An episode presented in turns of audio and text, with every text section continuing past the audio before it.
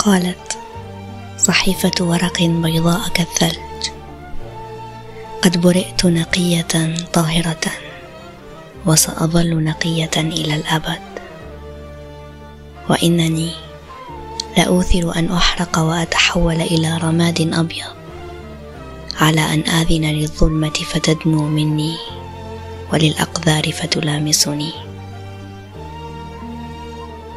فسمعت قنينة الحبر قولها وضحكت في قلبها القاتم المظلم ولكنها خافت ولم تدن منها. وسمعتها الأقلام أيضا على اختلاف ألوانها ولم تقربها قط. وهكذا ظلت صحيفة الورق البيضاء كالثلج نقية طاهرة.